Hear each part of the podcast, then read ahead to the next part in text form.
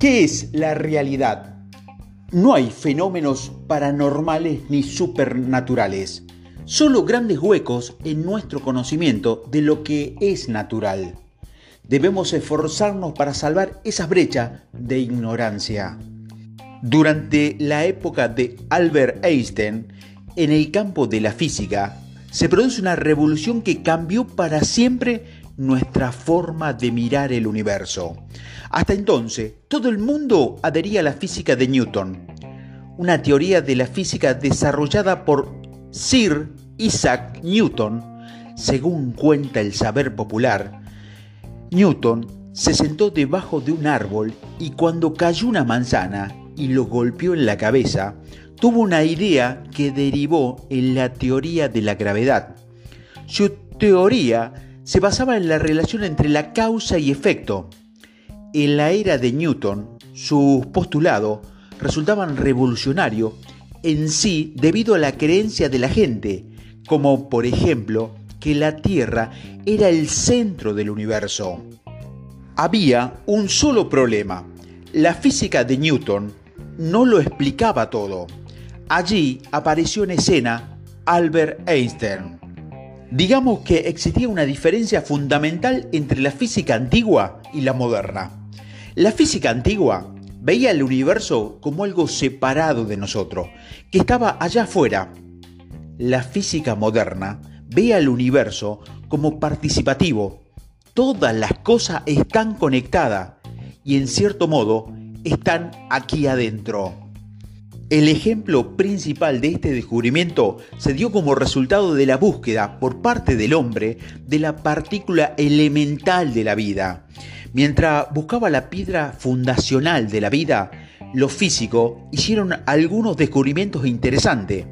Al tratar de medir la propiedad de las partículas subatómicas, descubrieron que, dependiendo de lo que medían, esas partículas subatómicas o cuantos se manifestaban a veces en forma de partículas y otras en forma de ondas. Usted se preguntará, ¿qué tiene esto de increíble? Lo que resulta increíble acerca de todo esto es que una partícula no tiene la propiedad de una onda y una onda no tiene la propiedad de una partícula. Son opuestas. Sería como descubrir que determinados animales a veces eran elefante y a veces era un pez, lo que determinaba si cuando presentaba las propiedades de una partícula o de una onda era el tipo de equipo de medición instalado por los científicos. Si instalaban equipos de medición de ondas, descubrían que el cuando era una onda. Si instalaban equipos de medición de partícula, los cuando eran partícula. Era lo que los científicos quisieron que fuera. Básicamente, ellos determinaron la realidad. Los científicos determinaron las propiedades, las realidades de los cuando a través de la elección de determinados equipos de medición. Los científicos descubrieron que lo mismo sucedía al tratar de medir la posición y el momento del quantum. John Weller, un afamado físico de la Universidad de Princeton, escribió, No existe nada más importante acerca del principio cuántico que esto. Destruye el concepto de que el mundo está allá afuera y que el hombre lo observa a salvo, separado de él por un bloque de cristal de 20 centímetros de espesor. Incluso para observar un, un objeto tan minúsculo como un electrón, el hombre debe romper el cristal, debe alcanzarlo, debe instalar el equipo de medición que eligió, debe decidir si va a medir la posición o el momento. La instalación del equipo para medir una cosa excluye la posibilidad de instalar el equipo de medición de la otra. Es más, la medición cambia el estado del, electrón. Después de eso, el universo no volverá a ser el mismo. Para describir lo que sucedió, una debe tachar esa antigua palabra observador y colocar en su lugar la nueva palabra de participante. De alguna extraña manera, el universo es participativo. Weller también escribió lo siguiente. será posible que el universo de alguna extraña manera cobre vida a través de la participación de su miembro. La acción vital es la de participar. Esta eh, calificación de participativo es el nuevo concepto incontrovertible de la mecánica cuántica. A través de este término se elimina el concepto del observador propio de la teoría clásica. El hombre que está a salvo detrás del bloque de cristal y mira lo que pasa, pero sin intervenir, según la mecánica cuántica, eso no puede ser.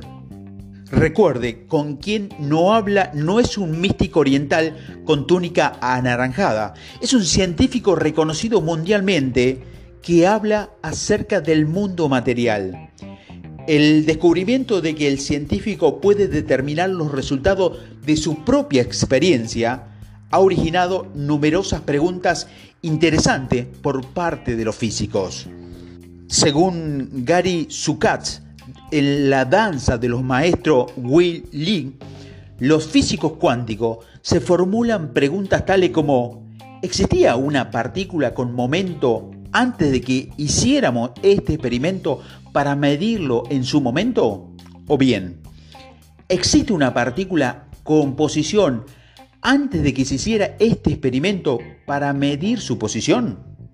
¿Ya existe alguna partícula antes de que pensáramos en ella y la, la midiéramos? Las partículas con las que experimentamos fueron creadas por nosotros mismos. Por increíble que parezca, el tema de la creación de las partículas es una posibilidad que muchos físicos admiten. Sin embargo, lo que me resulta aún más increíble es que la ciencia haya determinado que la presencia física y la sensación que producen las cosas materiales sean productos de la mente y los sentidos. Cuando examinamos una molécula de materia, la ciencia nos dice que está compuesta principalmente por vacío, por nada. Dentro de las moléculas se encuentran los átomos, pero el contenido material de los átomos es insignificante comparado con el espacio que hay entre un átomo y otro. Para que esto sea más asombroso aún, cuando vayamos al interior del átomo y analicemos las partículas subatómicas, descubrimos que no tiene nada de material solo son impulsos de energía y el espacio que hay entre ellas, particular prácticamente en lo que constituye el átomo. De hecho, se ha calculado que una molécula está constituida por un 99,999% de vacío y que si tomamos toda la materia del universo y la concentramos en un mismo lugar, apenas alcanzaría para llenar un estadio de fútbol. Entonces, ¿Qué es lo que vemos? ¿Qué tocamos?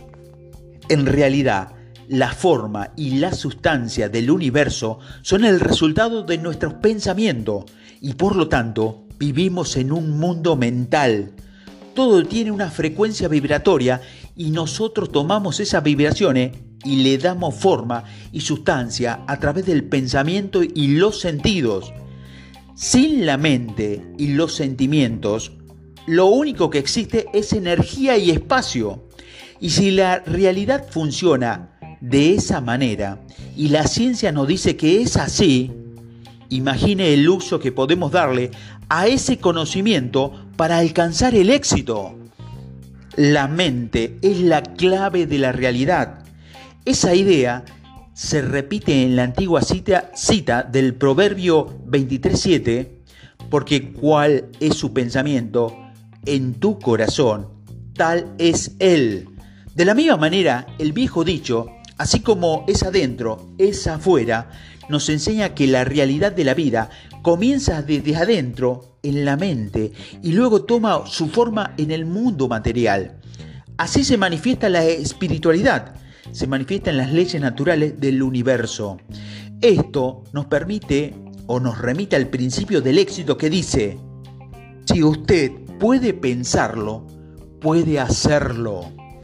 Hemos recorrido un largo camino para llegar a una simple verdad que de tan repetida casi ha perdido su significado, que la vida es lo que hacemos de ella. Esta frase nunca ha cobrado tanta vigencia como hoy, gracias a la ciencia de la física cuántica. Hasta ahora era uno más de los tantos conceptos etéreos del mitismo oriental que todo el mundo sabía que era cierto, pero no había pruebas concretas. Hoy la ciencia nos da la prueba. Usted determina qué es la realidad. Ya no es más, será lo que deba ser. Ahora es, será lo que usted quiera que sea. Entonces, ¿qué prefiere? ¿El éxito o el fracaso?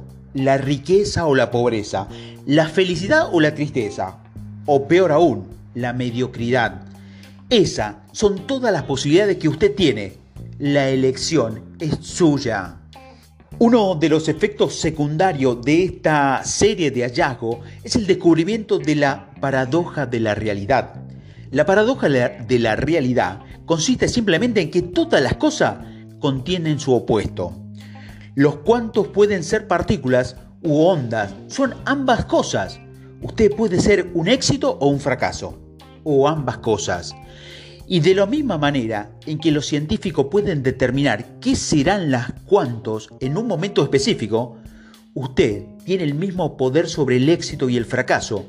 La ciencia nos da prueba concreta de esa realidad. Es más, nosotros conocemos algunos de los factores determinantes de las decisiones que tomamos. Pondré el ejemplo de mi huerta.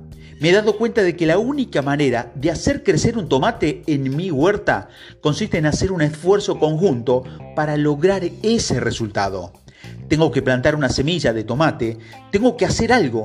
Por reveladora que resulte esa acción, en sí es más reveladora son los resultados de mi inacción. Si no planto tomate, crecerán maleza. Mi huerta contiene la posibilidad de que crezca tanto tomate como malezas. Y no le importa cuál de las dos crezca. Yo tengo el poder de determinar cuándo cosecharé. El hecho de que yo plante semilla de tomate constituye una acción, pero mi inacción al no plantar la semilla también constituye una acción. Es decir, el hecho de no hacer nada también es hacer algo, a pesar de que hay muy pocas personas que se den cuenta de todo ello. Esa acción inconsciente de la inacción es el motivo por el cual usted no ha llegado al éxito. Tanto el éxito como el fracaso son una elección y al universo o a la naturaleza no le importa cuál de las dos experimente, le dará cualquiera de las dos. Ya hemos tratado otra de las propiedades de la elección. Es aquella que dice que cualquier cosa que valga la pena en la vida no puede perseguirse, debe atraerse. De hecho, cuando más perseguimos el éxito, más lo alejamos de nosotros. Una de las historias que más me ayuda a comprender este principio es cuando la vida es como dos mujeres llamadas éxito y saber. Una joven preguntó, ¿cómo logro el éxito en la vida? Y un viejo filósofo contestó que si uno presta demasiado atención al éxito, se aleja. Pero si prestamos demasiada atención al saber, el éxito se pone celosa y nos persigue. Oscar Wilder dijo que solo existe una clase de personas que piensan en el dinero más que lo rico, que son los pobres. De hecho, los pobres no pueden pensar en otra cosa. Lo que escapa a la mente del pobre es que tanto la preocupación por el dinero como la búsqueda de la riqueza son los factores que determinan su pobreza. Durante muchos años busqué ansiosamente el éxito y solo conseguí que éste me evitara todo el tiempo. Mis acciones siempre estaban determinadas por aquello que me convenía para convertirme en alguien rico y exitoso. No me daba cuenta de que yo mismo provocaba mi, mi pobreza y mi fracaso. Este pequeño secreto había sido publicado millones de veces con distintas palabras y gritaba desde todo montaña que el hombre fue capaz de escalar y sin embargo sigue siendo un secreto. Jesucristo lo dijo, ama a tu prójimo como a ti mismo. Lo que él quería decir era que si usted ama a su prójimo, se ama a sí mismo.